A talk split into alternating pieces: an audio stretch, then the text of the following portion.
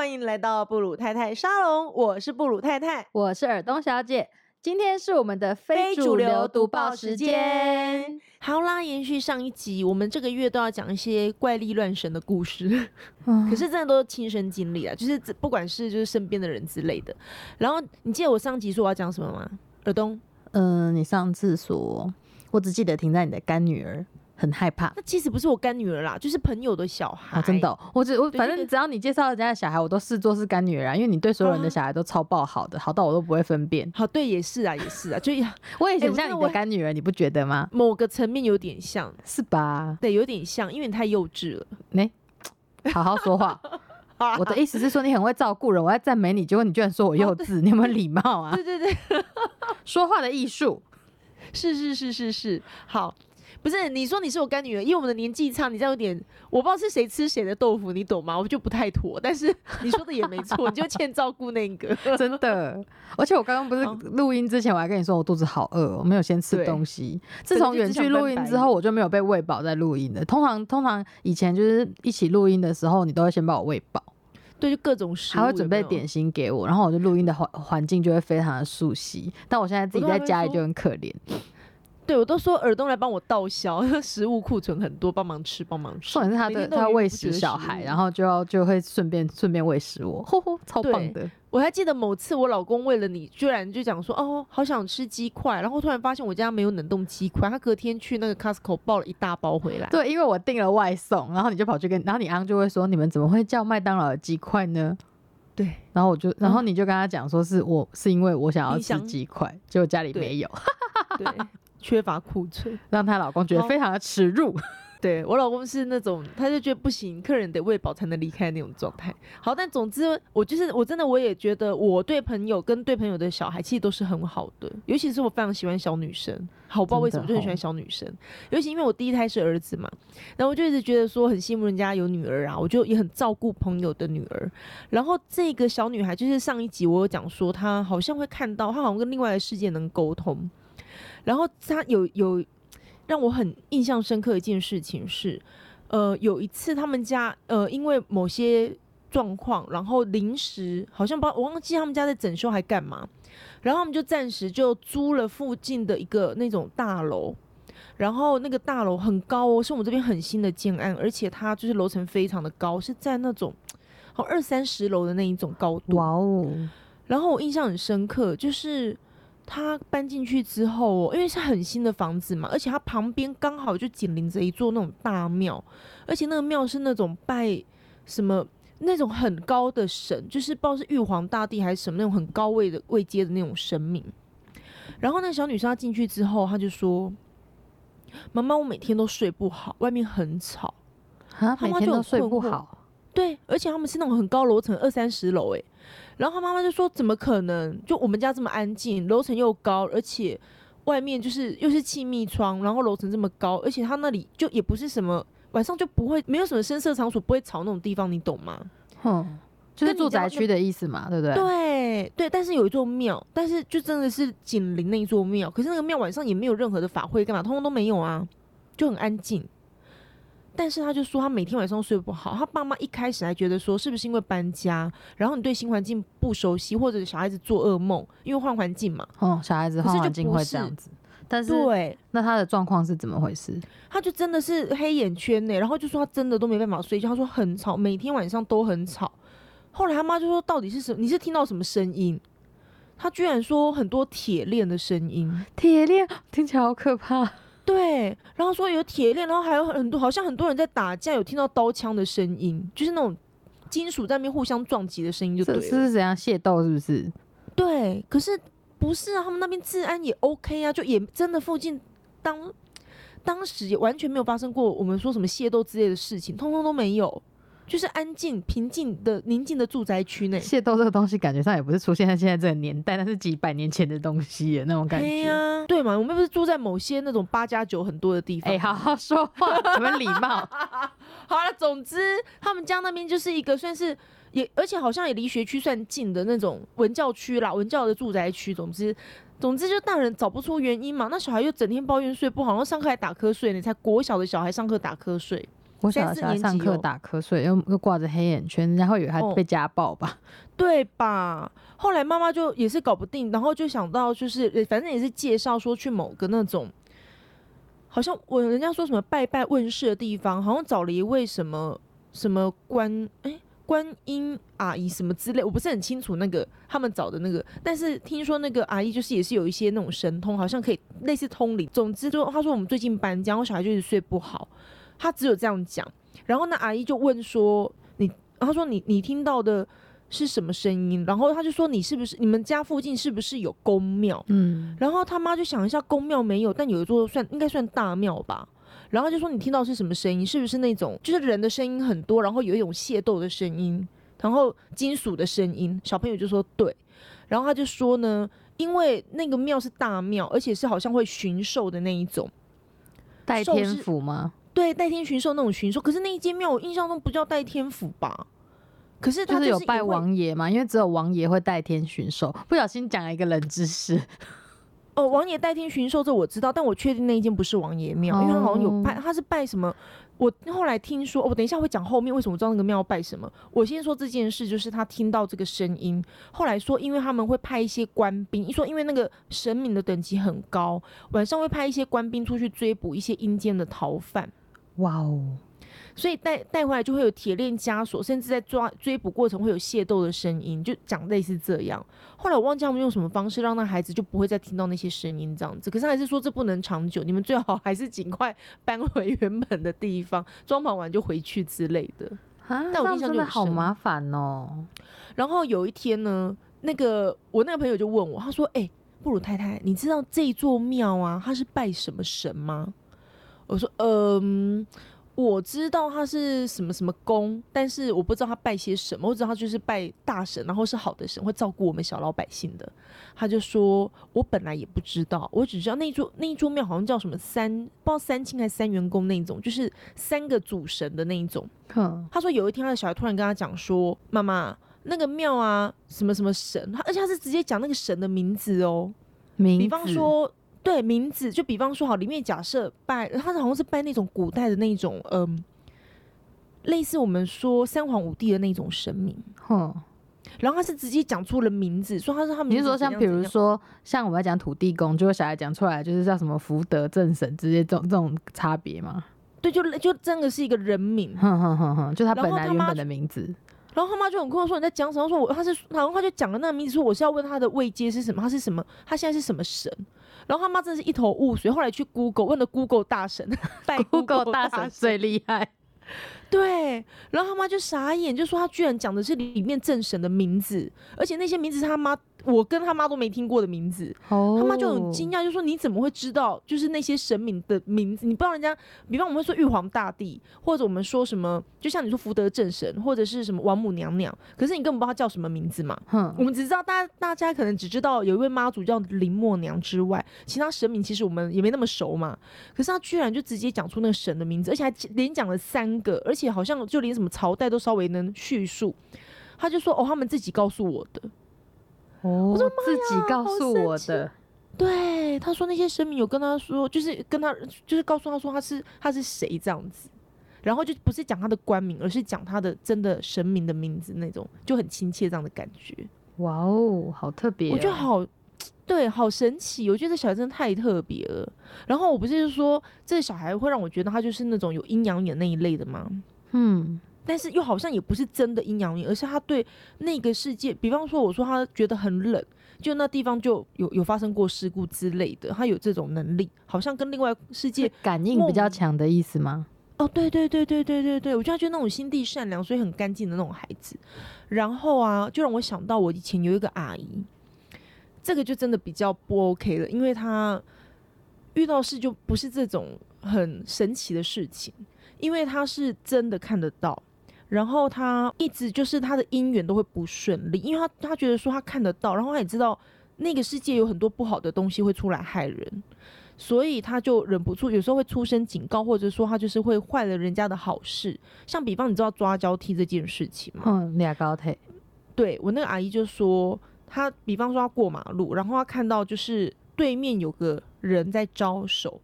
然后是招他旁边要也要过马路的那位先生或小姐，然后他就很清楚的知道说，那个在招手的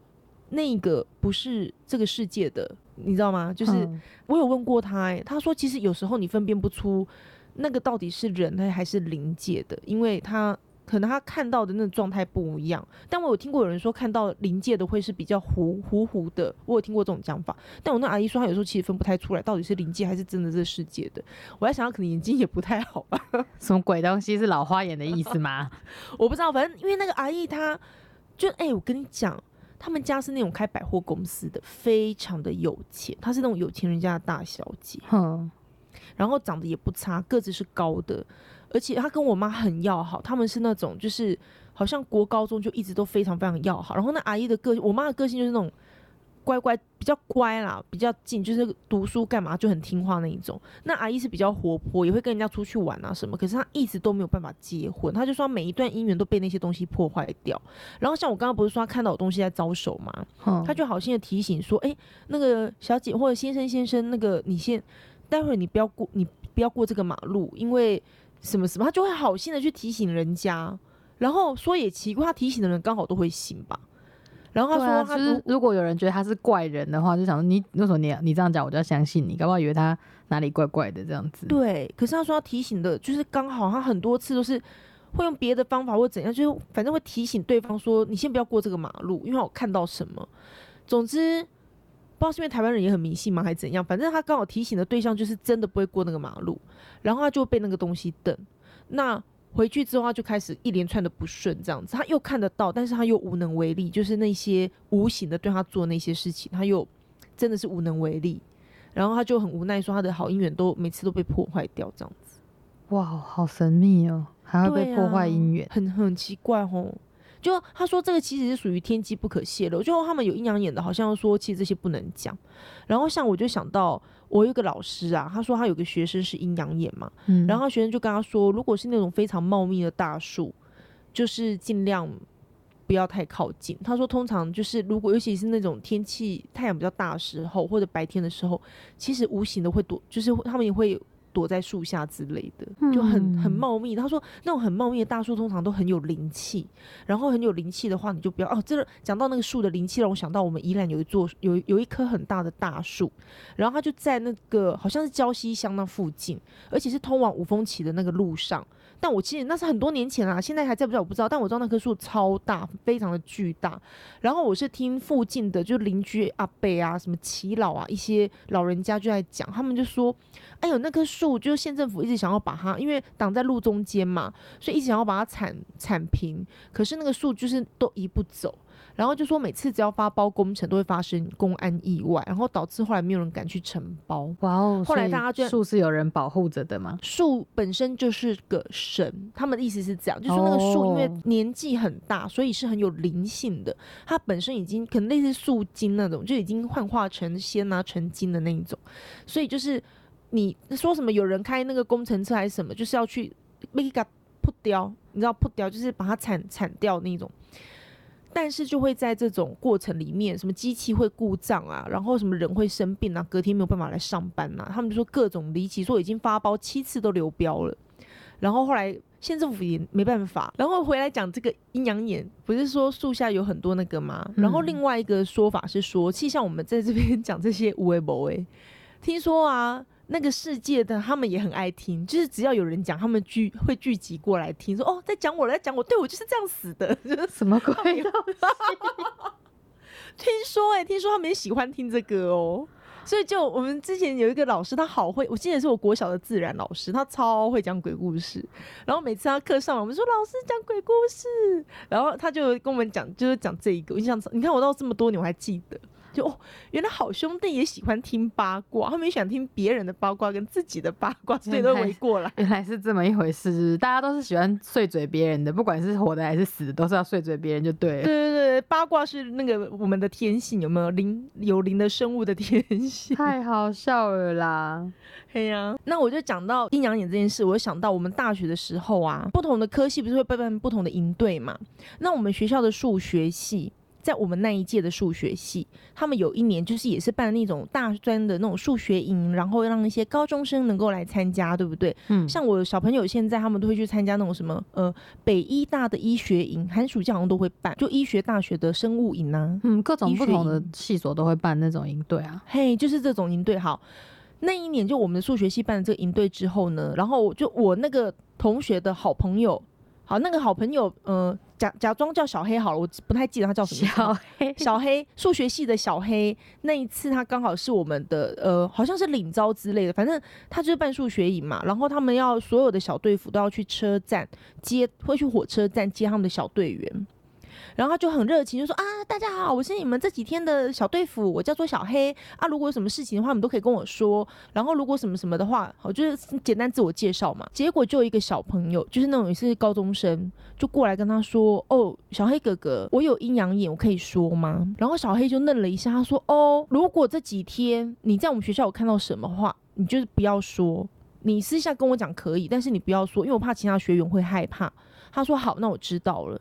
然后听说那几天他表现的，就是其实都跟正常的小朋友其实没有两样，也没有特别的什么事情发生。嗯，好，最后一天呢，要送他们回车站了。这个小黑就很好奇，他就去问的这个同小小队员，他就说：“哎，啊，你不是跟我说你有阴阳眼吗？那你这几天在我们学校，你有看到什么吗？”他居然忍不住问的。对，他就说：“有啊，就我们要去，好像那种大学不是很喜欢夜探吗？就是那个叫什么夜游吗？”哦，对对对对对，夜游啦，夜游，有一个晚上会夜游嘛，然后大家会去那个大会，哦对，然后每个小队就会带出去，就游走在黑暗的校园里这样子，尤其是陌生的环境，小朋友都可能啊又开心又兴奋，然后又有点有点嘎嘎这样，就是一个营队的气氛嘛。但他们出发前，他们其实也很有礼貌，他们有先全部的人都先焚香拜拜，祝祷后，然后才开始小队小队带出去行动。嗯，他说在拜拜的那个过程，他说有一个。爷爷牵着他的孙女，就准备就走过来，准备要拿他们的香哦。然后这到这里，我们的那个就是小黑同学还觉得说，哦，所以还是有，就我们拜拜还是有用的，因为就是可能就可以避免这些无形的干扰，因为他们有拿到我们的诚意这样子。但是他有一件事，他就很纳闷，他就问那个小黑说：“哎，我在你们的学校操场有看到有一个学长，有一个男生，他一直在那个操场跑步。”可是他跑跑都在同一个地方趴下去，然后再起来继续跑，趴下去再起来继续跑。对，就好像跌倒了，趴下去，然后再起来继续跑。你知道我们我们真的是全部的人听到这一段，全部都起鸡皮疙瘩，因为就在我们入学的前好像一两年，还是当年，我已经忘记了，就是在我们入学的那个年份的那左右，我们有一个学长在校庆运动会的时候，他就是跑一跑。结果突然就倒下去，然后大家还以为他只是跌倒，没有立刻冲过去，然后大家觉得不对劲，他怎么没有爬起来继续跑？冲过去的时候人已经走了，是已经心脏病、急性的那种心肌梗塞之类的。哇，那就是瞬间瞬间那个那叫什么？对，所以我我失去生命迹象的那种状态。对对，然后我们就想到，哇嘞，所以就是那个学长，然后我们就想说，是不是家属招魂的时候？没有没有跟他讲好还是怎样？就到底家属有没有来做这个招魂的仪式，他他是不是？因为听起来就是他不知道自己已经死亡了，所以就这么多年，这么一两年过去，他还在重复做一样的事情，做他生前就好像有一个传说是说，就是如果是意外或者是什么，就是可能本来不应该在这个时间点死亡的，会一直重复这个动作到他什么寿命真的到尽头为止。有听说过类似这种，他们通常这个是讲自杀啦，可是他们说意外好像有时候也是，因为有时候意外也是不一定是他会遇到啊，这样子。嗯哼哼对啊，像这种我就觉得说，是不是家属可能是招魂的时候，是不是有什？人家不是说人有三魂七魄吗？嗯，所以是不是有什么灵还是什么没有招到，没有跟他讲到之类的？有可能是这样。对呀，好，我要讲一个就是。因为上一集有特别预告说要讲那个阴灵嘛，哎，不是阴灵，我他今天在讲胎神。Sorry，so sorry。好，今天要讲胎神，不知道为什么要叹这么大一口气，快被你笑死。因为你知道，我光讲到阴灵，我脑海中冒出好多好多故事，然后又觉得说延续这个悬疑紧张的，好像应该要继续讲阴灵才对，可是又觉得不行，我当然要讲胎神。你有没有发现我反应超淡漠的？对，因为我就是一个不会去看这些故事的人，像有些人就又怕又爱看，但是我是我是一点点怕，但是我就完全不想看的那种人。我有时候看那种鬼片，大家就会在那边、啊、快点一起看到什么，我就会看两眼，我就不想看。就是你干嘛说我们我们要来录这个鬼月特辑呢？那是因为你故事很多啊，我又不是，哦我是在帮大家谋福利，因为你真的是很爱讲这些故事，好吗？我觉得很爱讲一些无微博，哎、大家很爱讲这些无微博给我听，好不好？嗯，对，而且我们都会遇到一些无微博的事情啊，真是别说了，突然生气。好了，先回来讲那个，就是我要讲胎神这件事情。其实我以前我不是说我不太信那些什么怪力乱神的东西吗？那讲了这么多，然后自己说我根本就不信，对你真的是你你你现在讲了一整集，然后接下来要现在这这集开场也这样讲，没有人会相信你，就是不相信这些事情。好了，我就真的听到很多这些东西，而且我真的觉得我记忆力超好，事隔多年我都还会记得，好吗？因为有些事情我拿回来就是跟啊，你记不记得那时候小黑他不是扮银队，然后怎样怎样？我同学他们全部的反应都是，哦，对耶，你居然还记得，就是大家都已经遗嗯，忘。我也觉得你记忆力超好的。对对对，记不记这种小事？而且你看，二十二三十年前老师跟我们讲故事，我到现在记忆犹新，有没有？说那个临界都喜欢听八卦这件事，真的，我好像就没有什么常常听这类的事情，而且我很容易忘记，连自己的事情也顺便一起忘掉。对对对，你会。好了，总之呢，不管怎样，我就是还蛮相信有胎神这件事情，因为我自己呃在国中的时候，我有一位家教老师，他是我的钢琴家教老师，可是他的双眼是失明的，失明的，嗯，就是他是他真的看不见东西。哇哦！然后因为一开始是我妈认识他妈妈，然后就不知道讲到什么，就是说这个小孩非常的有音乐天分，然后他因为眼睛看不见，所以音感特别的好。他好像闲暇的时候就会去那种呃什么一些餐厅之类的吧，去弹奏钢琴赚一点就是零用钱这样子。哦，就是那种现场表演的餐厅，对，然后我那个老师他真的，他弹钢琴真的是充满了感情，很好听。我就仔细观察过他的眼睛呢，因为我想说，反正你也不知道我在看你，你这小孩子是你这屁孩哦！对我就是个屁孩。你知道他那眼睛是微微的似张非张这样，然后眼皮会有点抖动。可是我听说，我不知道里面有没有眼球哎、因为我听说他就是，应该有红，看不到而已，而且就有点似张非张这样子，好像张不太开。然后我就问过说，为什么他眼睛会会这样看不见？他妈妈就讲说，他当初他是出生的时候就被判定说是就是没有视力的，他这辈子都就是没有办法看到东西。他说其实有治疗过一阵子，后来有稍微隐隐约约能够辨别光线的强弱，就有强光他会知道。可是还是就是看不到任何东西嘛，哦，而且我知道有些那种呃那种学校，就是盲人的学校，他们有些人是那种非常重度的弱视或近视，然后视力渐渐消失的。但我那个老师是真的从来就没有见过光明。然后我就问说，为什么老师出生眼睛就会看不见这样子？其实可能一般人不会想这么多吧，就觉得呃什么基因缺陷啊干嘛的，可能是某种疾病什么的。但是她妈妈就说有一次，她说她怀孕的时候，有一次家里不知道为什么急着要拿一笔钱，然后那数目说大不大，说小不小，就急着要拿钱，然后她也没想那么多，她就冲回房间把小猪铺满打开。可是因为那小猪铺满以前是那种塑胶铺满，有没有？就是有点半透明，然后贴两个眼睛那一种。哼，对，对对对，就那种铺满。然后呢，他就说他去他要去开那个铺满，然后因为一时情急之下，人家在外面等啊，他就拿起剪刀就从眼睛的地方挖下去。然后他说挖完挖完那个眼睛的时候，肚子有一点点闷痛，他也没有想那么多。等到钱拿给人家，他想说啊，人家不是说房间里不能动剪刀吗？因为我现在怀孕。哼，可是他想说哦，那也算了，就都已经东西都拿了。他就没有想那么多，怎么怎么知道生出来小孩子眼睛看不见，然后他就觉得很后悔。可是我觉得只要是怀孕的话，最好人家不是说房间里不要剪刀，不要什么那个，我就尽量在房间里就是避免这些剪剪贴贴的工作。然后我就想到我有一个朋友的侄女，我当时认识她的时候，我记得她好像也差不多国中的年纪。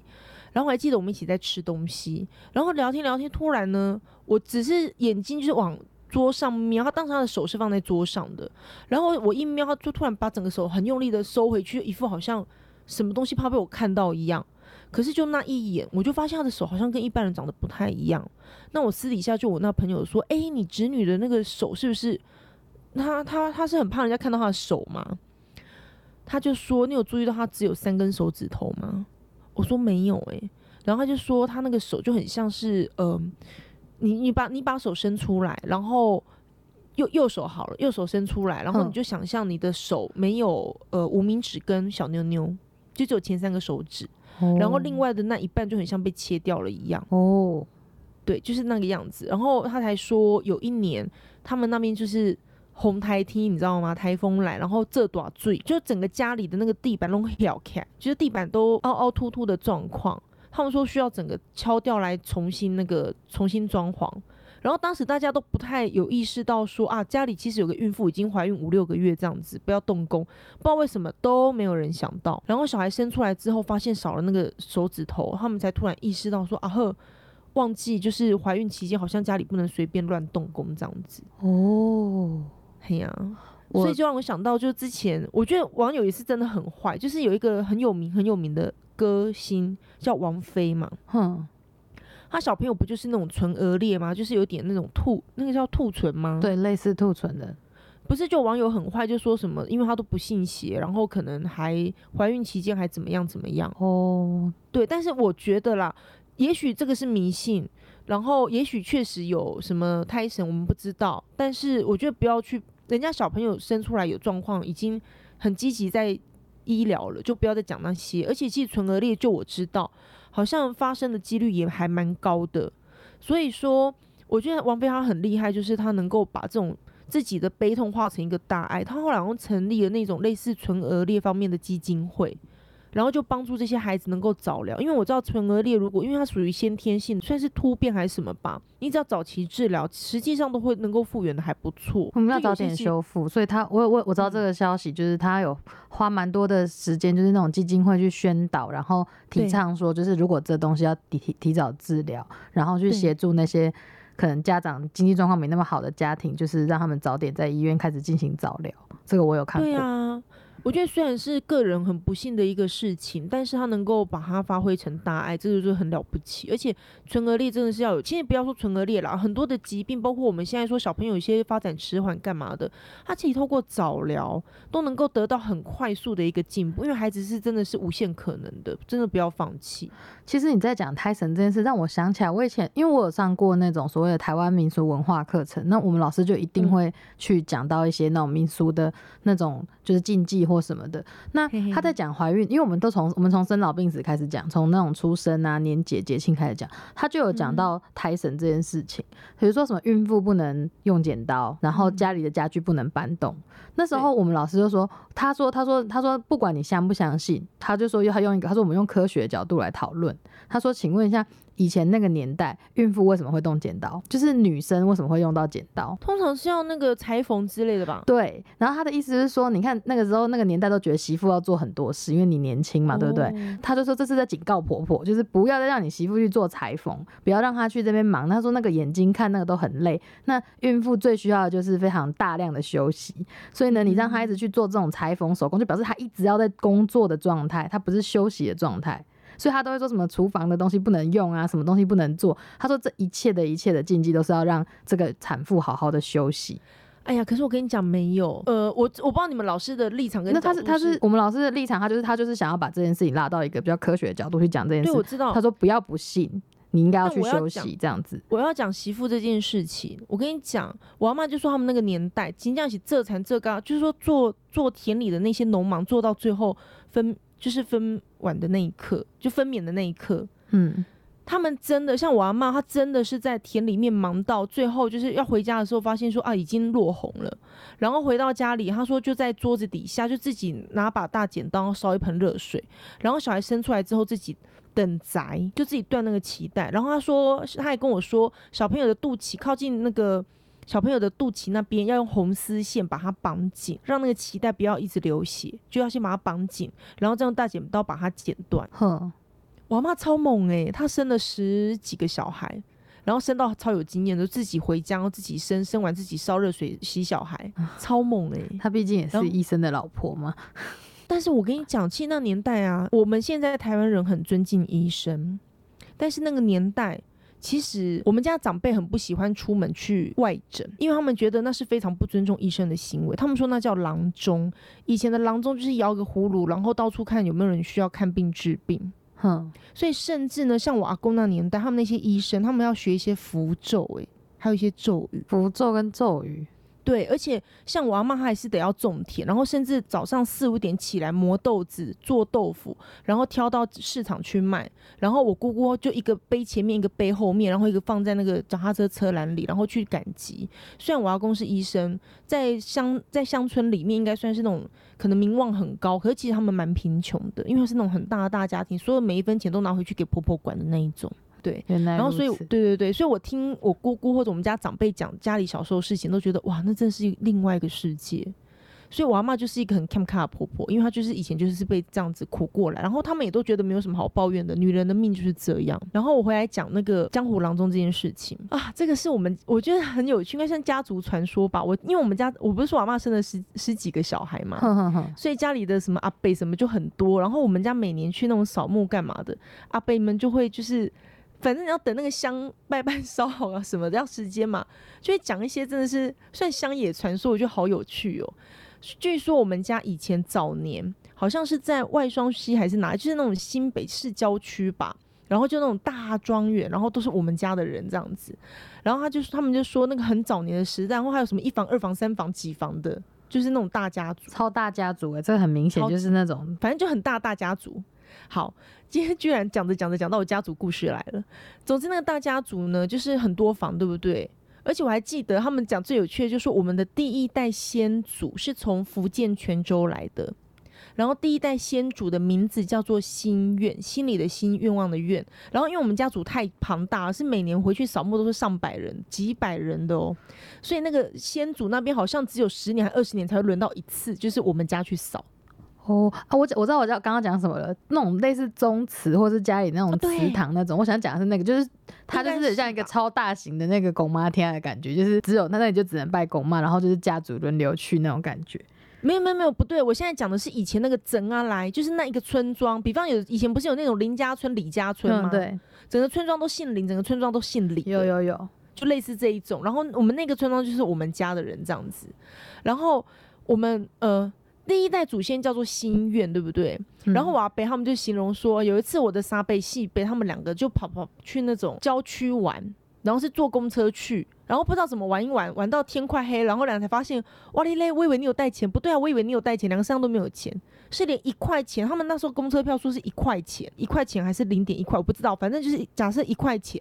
真的是连一块钱都没有，没办法坐车回家那种程度，而且因为离家里有点远，你不累你。徒步是无法抵达家里的，就有点类似说我现在在那个泸州，可是我跑到淡水玩，他们就说两个那边怪来怪去吵架半天，然后就说不然路边捡捡看有没有机会看有人掉钱。路边捡捡看是哪招？我觉得这个想法蛮聪明的。我觉得真的就是那种笑林音的，那种小那种小屁孩那。现在这个年代可能要去挖水沟吧，要去挖水沟看看有没有捡到别人的悠悠卡。他们在水沟盖附近找，然后整个马路这样走了，听说走了四五趟，然后看天就越来越黑了，他们就说完蛋了，回不了家。然后不知道我沙杯还西杯就讲了一句说：“哎呀，我他就用台语讲说，我真的希望现在就能够捡到一块钱，这是我最大的心愿。”然后他们说明明就已经走了五六遍，两个都没有看到任何钱的地方，突然他们就眼角余光瞄到，哎，有个东西亮晶晶，亮就是在发亮。然后一看，居然就真的是一块钱，就是足以让他们回家的一个车资，哇哦，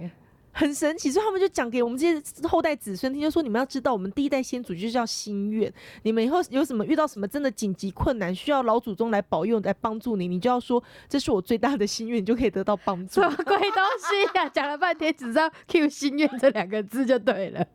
对，我觉得还蛮有趣的，就是听那种阿伯他们讲这种故事，就觉得好好玩、哦。这是你们家的内梗哎、就是那个家族才会知道的那种故事，这样子。对对对，我们家内梗好笑。然后我想到说，当年哈，我们不是在讲说江湖郎中这件事情吗？嘿，好，据说我们家怎么开始学医的呢？当年那个村庄那附近，比方说有李家村、林家村什么，就是很就是一些村落聚集，因为早期台湾其实没什么人啊，都是来垦荒的。然后他们说呢，当时有一种义贼叫做响马贼，响马的响是那个声响的那个响，这个声音很响亮的那个响响，马就是骑马的马，贼就是真的是盗贼的贼哦，响马贼。他们说这种响马贼其实是义贼，因为他们会专门劫贫呃劫富济贫，去抢一些那种可能就是有钱人，因为以前可能大家都穷吧，也许有点仇富还怎样，反正就是会抢一些路过不能的商人。讲仇富啦，你要他这应该像类似什么廖天丁那种，就是有些有钱人是做比较不好的多行不，义的那一种，对，就是对，但是我 我嗯听起来好像是他只要看很，他们会觉得有钱人的财富大部分都是来自不义之财，哦，所以他们觉得有钱人就是可以抢夺的。有有钱人这样所以就是可以抢夺的这样子，对，所以其实有时候也会伤害到，就也许不是什么坏人，只是单纯是家里家境比较殷实的商人的那一种。但多数时候确实就是劫富济贫，所以他们还是认为小马贼属于义贼。哦好，后来呢，有一次据说老一辈讲的，他们说呢，唐山说有一位先生，有一位郎中是从唐山那边来的，来了之后呢。他医术十分的高明，所以这个先生医术很高明嘛，大家就是怎么怎么会知道的？据说他就是有一次在竹林里遇到一个商人，被那个小马，他说小马贼是怎么行凶的呢？他们说他们的那种枪法什么很准，然后他会在你可能骑马或者步行路过的时候，突然用一个竹筒就戳戳中你的眼窝，然后你眼啊睛、戳中眼窝，。好可怕哦，对，而且是竹筒是空心的，对不对？它是把你眼睛眼窝一戳，整颗眼睛是掉出来的。呃，戳爆你的眼睛，这是真的好真实的一句话。对，然后其实不会真的杀人，可是被他拦截的瑕疵的这种人，就是他吃痛嘛，他的货物可能就也过不了，他痛到在地上打滚什么的，小马贼就把他的东西拿走了。哇哦，很残忍吼，我们现在觉得很难想象，但以前据说那个年代有这样的小马贼存在树林里面行侠仗义。总之，据说是这位呃唐山来的这位郎中，他有一次无意中就救了一个这样的商人。他说他把对方的眼睛拿起来，在旁边的小溪小溪流里面稍微就是用清水冲一冲，塞回他的眼睛，然后跟他他敷上了草药。过几天后，那眼睛就重见光明了，哇哦，很神奇吧？好乡野传说，对，但是听说真的都是听老 我们家老人家讲的，你知道吗？听说我的李贝公、二伯公，就是我好像是我阿公的哥哥，我阿公的二哥，他非常的他说乡里面来了这么一个奇人，医术高明的唐山先生，他非常非常的崇拜他。所以呢，后来唐山先生离开了他们的就是村落嘛，他就下决心要被贵欧追高去耳中医，所以他就真的搭着船到了就是中国那边，就去唐山找就是学师拜师学艺拜师学学师是什么？学师，拜师学去学当中医就对了。对，去学了医术回来，哇，我真的是很有毅力的人呢。对，然后学回来之后，据说他医术也非常的好，还传给了我外呃我阿公，不是我外公，是我的阿。哎、我就我阿公，你的阿公还是你阿祖？你的阿不是是我阿公，祖传给你我？阿公是我嗯阿公。哎、我阿公中文怎么讲？我爷爷，我爷爷，我爷爷，我都叫阿公。像阿公没有什么问题呀、怎么了吗？对啦，对啦，就我阿公啦，你为什么自己宕机？就是自己搞不清楚家族族谱的顺序。因为我想不起中文啦，我都叫阿公啊。说中文怎么讲？不是外公，阿公是爷爷，爷爷，对我爷爷，好吧？医术有传给我爷爷，然后所以他们两兄弟的医术都非常的高明，这样据说就受到唐山那个先生郎中的启启发这样子，对，就他们对医术就很有兴趣。然后因为读医要学医得要读很多书嘛，然后读医不是一件容易的事情啊，所以就真的是要也是要有一些学学养才有办法来学这样子。哇，所以就成了那个吗？当地的神医。对，据说我二伯公李贝公二伯公他的艺术非常的高明，对不对？好，但是他非常后来不知道怎么样染上了赌博的恶习，赌博所以因为非常对他很爱赌博，然后真的是赌到倾家荡产，然后每次都觉得说就是最后一把，就是最后一把，我一个年代赌博是赌什么啊？其实我不是很清楚，但是我知道读到倾家荡产、妻离子散、欸、哇塞，到底是因为医术不是很高明吗？嗯，所以很所以据说赚后来他赚了非常多的钱。然后呢，我还记得我好像有一个阿贝，因为家里的长辈真的太多，我有点搞不清谁是谁。总之我知道我们家应该，如果我没记错，是有一个阿伯有过继给他，因为他虽然医术很高明，可是不晓得为什么他好像也娶了两三个老婆，可是都膝下无子。哦，所以没有生。但是因为我搞不太清楚，因为我们家不止一个阿伯有出养给自己家里的其他的兄弟姐妹。那个年代据说就是因为我阿妈很会生嘛，嗯然后她的婆婆就做主说啊，那不然你现在肚子里这个生出来后给二哥啊，你那个肚子里这个生出来给三哥，就类似这样。以前家族很大，家都住在一起，小孩多，嗯好像都会这样分来分去的。哦，对对对，好像就把小朋友当东西这样分了。好，所以我不是搞很清楚，但我印象中就是听姑姑他们讲说，当年他们多么羡慕这个阿贝，他能够好像是穿金戴银啊，然后家里非常的富有这样子，然后就给这个二伯公。可是二伯公后来因为太好赌了，那我不晓得后来他是怎么妻离子散的。可是我知道，反正阿贝也长大，也就回到家里面来。可是实际上，我后来听说，他赌到后来，连一块薄板就是当棺材都没有，而且没有人帮他送终、欸。没有人帮他送终，对啊，大家都而且避之唯恐不及。对，就只剩下那个讨债集团吧，就是还在找他这样子。世界上已经没有人留念他，我觉得好可惜哦。一个原本人心人数的医师，然后因为赌博欠债到这种下场，好可惜哦。嗯，真的，就是因为你要说他医术很好嘛，不是吗？对，就是听说救活过很多人。嗯，然后不是说我们说我说以前的郎中他们要学一些，比方说我阿公他会收金哎、收金是哦，还要对身兼收金这个功能就对了。他说有时候小朋友骂骂号、棒成一赛，那个不是因为肠胃炎干嘛，而且怕丢惊啊，就是是吓到的。所以你跟他收了金，然后吃药以后药效会非常的好，就先把坏东西赶走，把他的元神安好，然后他吃药的话，就是这个药就能够见效，或者他的病就会好了。哇哦，所以原来勾扎时代的医者一下子 也有这有点跟。对他们有点跟那种巫术，哎、不是巫术，应该算什么？其实中国如果自古以来这个医药不分家，巫医最早是巫术嘛，哼然后到了我印象是到了汉朝还哪里，反正后来开始有要求，就是医生是医生，然后巫师是巫师，你们不可以乱来。就是小时候小时候有看那个啊，那种就是中国传的那种古典的传说故事的时候，都是村落里面，因为那时候还是部落聚落的时代的时候，都是那个啊女巫或是祭司类的，他们他才有那个能力可以医治人，草药什么都是他们在负责的。对，其实中国最早的中医的来源也是从这从这种所谓的巫，然后草药各种草药开始的，然后各国都一样啦。但是我要讲的是，因为他们会学一些法术跟咒语，对不对？我听哦到个最神奇的，因为呢，以前的郎中是要到各个村落去巡逻、去行医，就看哪里有人需要我帮忙治病的，我就去嘛。所以呢，他们要学会一些符咒跟法术，其中一个叫做红高锤，红高锤，对，翻译成中文就叫封狗。封封是那个封神榜封封口的那个封，嗯，封起来，把东西封住。对，封起来封，然后狗是那个就是小狗的狗，然后令是命令的令，封狗令，他们要得学这种封狗令，哇哦，红高锤，就是把狗的嘴巴封起来。然后据说，因为他们去村落，哎、你陌生人嘛，那狗狗又很忠实，对不对？很忠心，它一定会对着你吠叫，有些甚至会咬你。所以我们得要学会这种用符咒把狗狗嘴巴封起来，让它不能张开，无法对你吠叫。所以然后也不会咬你就不会安静，就不会警告那种村人说有外人来这样子那种感觉。对。然后，但是我爸说，你要离开的时候要记得，就是把那个符咒解开，不然那个狗会活活饿死。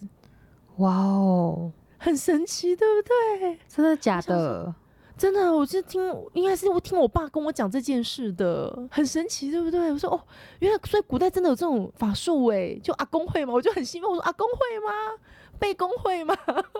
真的，好，我不知道是不是江湖传说啦，但是反正听家里的长辈讲这些故事，我都觉得哦，好奇妙哦，好值得跟大家分享。我都不知道原来以前的医生还要学这种法术哎，超神奇。就是好像各种的那种包包办，真的是江湖郎中，就是你在看那个电视剧或是看小说才会看到的那一种。对呀、嗯，好有趣，你家的故事很有趣，就默默地被飘到你家的家族故事来，然后但是也是很精彩，从心愿到江湖郎中的故事，还有疯狗令，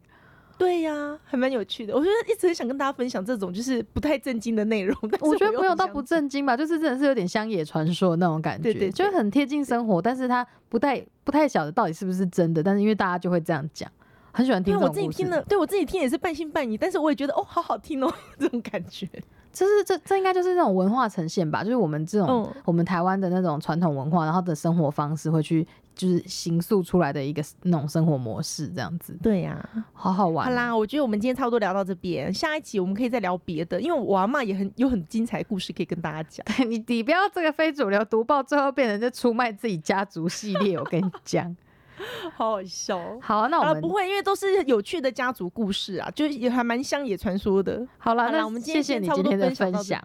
嘿呀、我们两个讲话又重叠了，死定了。小编会生气，问小编能不能把我们声音分开，